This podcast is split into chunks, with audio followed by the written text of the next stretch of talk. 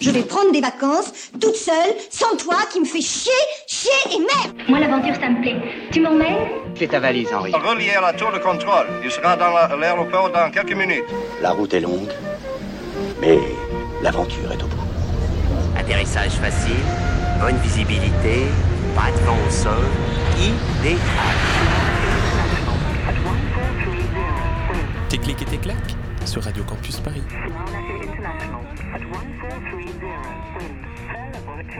Bienvenue dans Tes clics et claques, l'émission de Radio Campus Paris qui vous emmène dans ses bagages. Ce mois-ci, on part en Birmanie, ou plutôt au Myanmar, tel qu'on l'appelle depuis 1989, un pays d'Asie du Sud-Est entouré par l'Inde, le Bangladesh, la Chine, le Laos et la Thaïlande, mais surtout traversé par un fleuve de 2710 km de long, j'ai nommé l'Irrawaddy, qui prend sa source dans l'Himalaya. Alors d'abord envahi par les Mongols et plus tard occupé par les Britanniques, le pays des pagodes s'est depuis peu ouvert au reste du monde après 50 ans de junte militaire. Pour parler du Myanmar ce soir, j'ai invité Jules, qui a séjourné l'été dernier euh, au mois d'août. Enfin, c'est plutôt lui qui m'a invité chez lui, faute de lieu euh, emblématique de la diaspora birmane à Paris. Preuve que le pays n'est pas encore si ouvert que ça au reste du monde. Bonsoir Jules. Bonsoir Inès. Alors Jules, pour commencer, euh, raconte-nous ce qui t'a motivé à visiter le Myanmar tout seul, comme un grand, l'été dernier. Euh, alors j'étais déjà en Thaïlande, au Cambodge avec des, copains il y a 5 ans.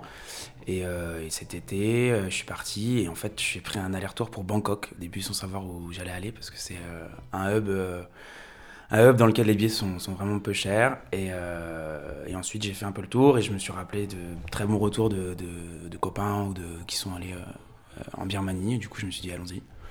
Malgré la saison des pluies, parce qu'en plein été, c'est la saison des pluies.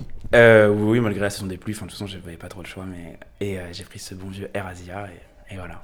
Et alors raconte-nous, euh, quel a été ton itinéraire? Je crois d'ailleurs que tu as une carte du ouais. Myanmar. Est-ce que Bien tu sûr. pourrais nous décrire les différents lieux que tu as visités du coup? Ouais, bien sûr.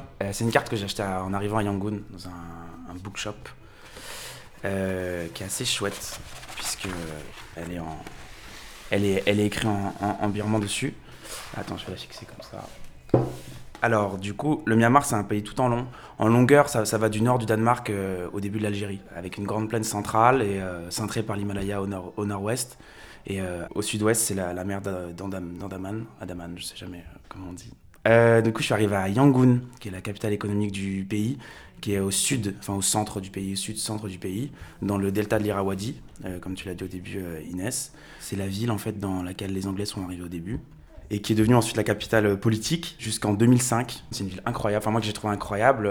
En fait, c'est une petite ville d'Asie du Sud-Est, il y a 4 millions d'habitants, qui par la fermeture du pays pendant très longtemps, finalement, euh, s'est un peu conservée dans son jus et il y a un patrimoine colonial incroyable. Pour qui aiment l'architecture coloniale, c'est le plus gros spot d'architecture coloniale anglaise en Asie du Sud-Est.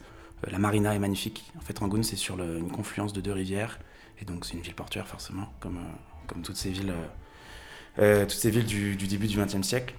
Après Rangoon, j'ai pris le train de nuit pour aller au nord, dans une ville qui s'appelle Mandalay.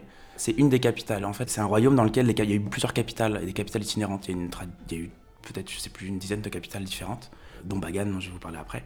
Et Mandalay, c'est la dernière capitale royale. C'est la dernière capitale birmane. C'est une ville assez, assez chouette euh, que j'ai eu la chance de pouvoir découvrir en scooter, donc c'était parfait. Et euh, Mandalay, c'est aussi connu parce que c'est la, la capitale de la jade. Et donc après Mandalay, Après Mandalay, je suis, allé de, je suis remonté juste à côté, donc à, à quoi 1000 mètres d'altitude, quelque chose comme ça.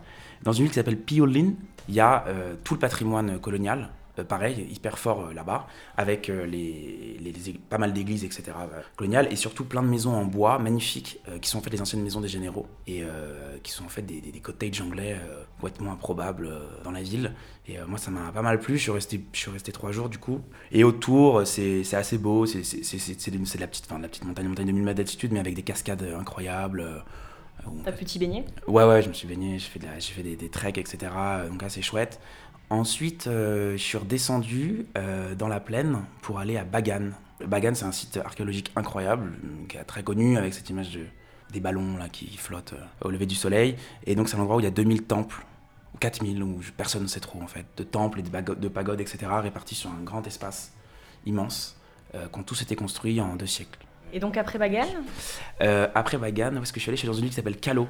Je suis revenu de l'autre côté de la plaine. Donc je suis remonté dans l'état, euh, dans les montagnes. Donc cette partie de la montagne de l'Est qui forme une sorte de triangle un peu. Ça s'appelle l'état Shan. Et de là, je suis parti faire euh, trois jours de trek où tu marches dans la montagne, tu descends jusqu'à un grand lac qui s'appelle le lac. Et euh, là, j'ai passé une, on a passé une nuit euh, dans une maison, dans un petit village, et une nuit dans un monastère. Ça, c'était incroyable. Dans un monastère en bois où il y avait que des enfants, moines. Et j'avais pour projet d'aller sur la côte, mais en fait, on tout le monde m'a me l'a déconseillé euh, avec la saison des pluies. Donc euh, je suis descendu et en fait je suis passé à Napido, du coup, dans la capitale. Du coup j'ai loué un scout pour visiter la ville, mais qui n'est pas une ville. En fait c'est plus un ensemble de, de zones. Euh, une, zone, une zone pour les hôtels, une, une zone pour les musées, une zone pour le, gouvernement, une zone pour les ministères, une zone pour... Et tout est immense, je crois que ça fait la superficie de New York, mais il y a euh, 100 000 habitants ou 50 000 habitants. Tu, tu fais 10-15 minutes pour aller de, de zone en zone, et, en- et entre, il n'y a rien. Il y a des énormes routes pavées avec des lampadaires. C'est le seul endroit où j'ai vu des lampadaires partout, Euh, mais il n'y a personne. Et, euh, et le palais, le, le- le parlement de la nation, je crois, je sais plus comment ça s'appelle, incroyable, un bâtiment euh, gargantuesque, mais qu'on peut pas voir, et c'est un peu dommage, je trouve. Je, je me suis un peu approché, on m'a dit non, non, euh, que- non tu viens pas là, euh, recule. Et, euh, et pour aller dans ce palais, il y a la plus grosse route que j'ai vue de ma vie, qui est une route de deux fois huit voies. Rien que pour le palais. Rien que pour le palais, c'est pour faire passer des tanks ou des avions. Je crois que des a- on, peut, on peut atterrir en avion, quoi, en, en- en Boeing dessus, euh, facilement. Et il n'y a personne. Du coup, je te propose qu'on écoute la première euh, musique euh, que tu as choisie. Qu'est-ce que c'est exactement, Jules? Euh, c'est un morceau qui s'appelle Thinking of Place de The War on Drugs. C'est un groupe que j'ai vu à Paris euh, il y a deux ans. C'est un morceau que j'ai pas mal écouté euh, dans le bus, euh, dehors. euh, voilà, c'est pas du tout birman, mais euh, ça m'a accompagné. We'll be.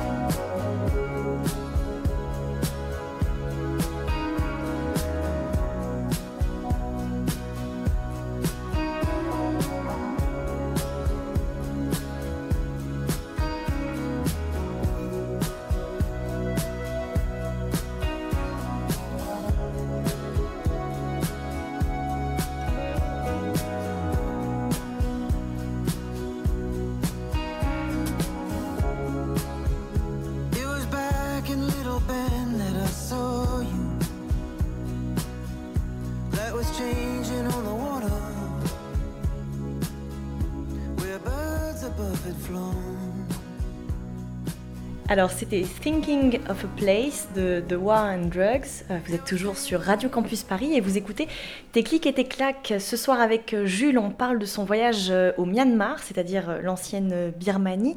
Et alors, comme dans chaque deuxième partie d'émission, euh, on discute souvent culture et tradition, je te propose, Jules, que tu nous parles un petit peu de la cuisine birmane. Qu'est-ce que tu as mangé là-bas? Euh, donc il y a plein de cuisines birmanes, du coup il y a des cuisines par ethnie. Plat de base, par exemple. Le plat de base que j'ai mangé le plus, c'était du riz avec des légumes. En général, ce que, ce que, tu, ce que tu vas manger à plusieurs, c'est plusieurs, plusieurs petits plats. Euh, par exemple, une salade de feuilles de thé, euh, du riz, euh, un poisson en sauce, des, des aubergines revenues frites à l'ail, ce genre de choses. Et tout le monde partage un peu ce, ce repas. Après, ouais, non, j'ai mangé aussi pas mal indien le matin. Ça ressemble à quoi un petit déj indien? Je sais plus le nom, mais c'est une sorte de crêpe à l'œuf qu'on trempe dans une sauce excellente. Et du coup, c'est sucré ou c'est salé? C'est salé Ouais, salé. En tout cas, ça devait coûter euh, 3 francs 6 sous, non, je suppose? Bah en fait non, la Birmanie c'est pas si... Enfin la, la nourriture évidemment c'est pas très cher, même s'il y a toujours cette petite euh, barrière touristique où tu payes un peu plus cher, mais pour moi c'est tout à fait normal. Mais le c'est pas un voyage euh, très euh, très bon marché finalement. La structure hôtelière et touristique est quand même pas très stable et pas très structurée. Et donc du coup c'est très cher. Enfin c'est très cher. C'est plus cher que la Thaïlande par exemple. Et qu'est-ce qu'on boit en Birmanie, au Myanmar Il y a beaucoup de tea shops, des, des petites, euh, des petits salons de thé, enfin des salons de thé, des, des endroits où on vend du thé et du, du, du Nescafé euh, 3, 3 plus 1 avec du lait et du sucre. Euh, moi j'ai passé beaucoup de temps dans ces endroits parce que c'est assez, assez agréable. Donc euh, du thé blanc, c'est un thé, euh, enfin white tea, mais je pense que c'est un thé vert euh, très léger euh, qui se boit comme de l'eau quasiment, qu'il y en a partout. Euh, Qu'est-ce qu'on boit? Donc plein de jus, etc. Mais surtout, il y a pas mal, les gens boivent quand même pas mal d'alcool en Birmanie. Beaucoup de bière, comme dans tous les pays du monde, finalement. Il y a quelques grandes brasseries euh, Il y a quelques grandes brasseries nationales, dont, la, dont une brasserie qui s'appelle Myanmar, qui est genre la brasserie nationale. Et les gens boivent beaucoup de whisky aussi. Le Myanmar a commencé à être euh, occupé par les Britanniques euh, vers euh, 1819 et n'est devenu indépendant qu'en 1948. Les gens là-bas doivent euh, bien parler anglais ou non? C'était assez compliqué finalement d'échanger avec eux. Non, les gens parlent pas très bien anglais parce que c'est un pays quand même très peu développé, euh, où les gens sont quand même, c'est quand même resté fermé très longtemps. Donc non, il y a peu de gens qui parlent anglais. Il faut, enfin, après évidemment que tu trouves des interlocuteurs en anglais, mais il y a eu plusieurs moments où j'étais avec des gens où c'était impossible, pouvait pas du tout communiquer quoi. Et est-ce que tu as appris quelques petits mots euh, en dialecte, enfin en langue birmane, euh, même je sais pas, bonjour, merci euh. Bah, malheureusement, j'arrive, j'y ai pensé juste avant l'émission. Je me suis dit, il faut que j'en souvienne et j'arrive pas à me souvenir des mots. T'aurais dû me dire, Inès, j'aurais révisé. Mais euh, si, je me souviens d'un mot qui c'est Mompiu, ça veut dire euh, étranger.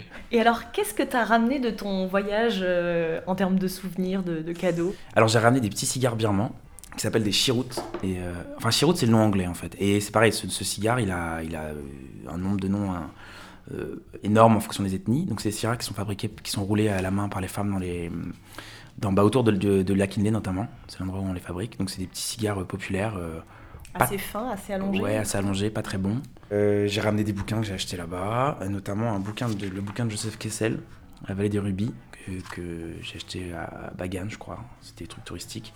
Et qui est pas mal, c'est vraiment bien. C'est euh, donc Joseph Kessel qui est allé en Birmanie dans les années 50, donc juste après l'indépendance, et qui raconte son voyage jusqu'au nord, dans la vallée de Mogok. Et en fait, ce qui est incroyable, c'est que en le lisant, je me dis, mais, mais c'est exactement ce que j'ai ressenti cet après-midi. Et je pense que ça, c'est un vrai truc de la Birmanie, un vrai truc du voyage, c'est qu'en fait, en Birmanie, on peut encore retrouver des gens qui. Enfin, il y a une- des endroits, certains endroits où je pense que ça n'a pas beaucoup bougé dans Ouais, le il y a quelque chose d'intemporel un peu. Voilà, il y a un truc un peu int- intemporel, euh, notamment dans la manière dont les gens sont habillés. Donc tout le monde est habillé avec des longis, j'en ai ramené plein aussi. Donc les longis, c'est les sarongs, quoi, comme euh, c'est ce, ce- ce pagne, euh, ce pagne fermé. Et en fait, tout le monde est habillé comme ça. Tout le monde, tout le monde, tous les hommes sont habillés avec des longis. Et les femmes, du coup, elles portent quoi si les hommes portent ces. Euh, les femmes, elles ont un longi aussi, mais plus resserré, qui s'attache au niveau de la taille et qui est, qui est très fin, euh, jusqu'en bas, qui paraît pas très confortable, j'ai pas essayé. Alors que le longi, c'est incroyable. Tu recommandes. Je recommande fortement, chaudement. Alors à présent, euh, on va faire une seconde pause musicale. Euh, quelle est le- la musique que tu as choisie, là, Jules, pour euh, ce deuxième morceau? C'est impossible pour moi de prononcer le titre, mais c'est une musique que j'ai entendue, une reprise que j'ai entendue dans, le- dans un, dans un bar à Napido, enfin à côté de Napido.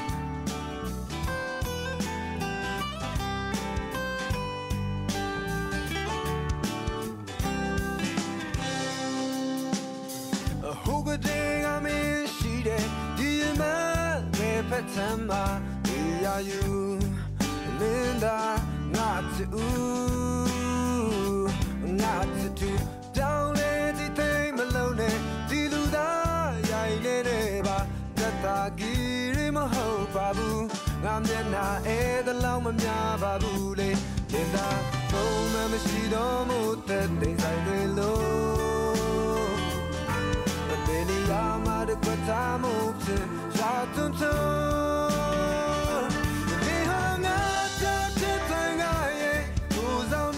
À l'instant, vous écoutiez une musique traditionnelle birmane qu'a choisie euh, Jules et qu'il a entendue durant son voyage. Vous écoutez toujours euh, clics et claques et vous êtes bien sûr sur Radio Campus Paris. Et aujourd'hui avec Jules, on vous parle du Myanmar. Euh, et alors pour finir cette émission, j'aimerais qu'on parle de la religion en Birmanie. Là-bas, près de 90% de la population est bouddhiste et la coutume bouddhique impose aux hommes deux retraites monastiques dans leur vie. La première entre 5 et 15 ans, donc assez jeune, et la seconde après 20 ans. Du coup, toi, tu as dû croiser euh, beaucoup de jeunes en tenue orange. Tu as pu euh, échanger euh, avec certains, je crois qu'ils sont assez, assez ouverts finalement et surtout assez connectés. Oui, oui, il y a des moines partout, il y a une présence de la religion hyper forte, il y a des temples partout, des moines dans la rue partout, et les gens sont hyper ouverts parce qu'en fait, c'est des moments de leur vie, enfin, c'est comme quand le monde passe par là. Moi, j'ai un sentiment de tolérance en voyant toutes ces églises à côté, ces gens qui prient, l'appel à la prière dans la rue assez fort, etc. Euh, mais en fait, en réalité, euh, c'est ce que j'ai vu, et évidemment, les Rohingyas, on peut pas dire que l'État birman soit tolérant. Et c'est vrai qu'il y a des gens dans l'opposition birmane qui disent il faut pas faire du tourisme là-bas parce que c'est soutenir les exactions euh, commises par le régime. Du coup, est-ce que toi, ça t'a dérangé avant ou pendant le voyage de faire du tourisme dans ce contexte ou, ou t'as fait abstraction de, ce contexte politique un petit peu tendu? Oui, en fait, j'ai fait abstraction parce que je pense qu'on peut pas. Enfin, c'est peut-être ma, vision du voyage, mais si on décide de plus aller dans les pays dont on ne tolère pas le, régime, je pense qu'il y a beaucoup de pays où on ne peut plus aller. Je pense qu'il y a beaucoup de gens qui iraient plus aux États-Unis, ni en Russie, ni en Turquie maintenant.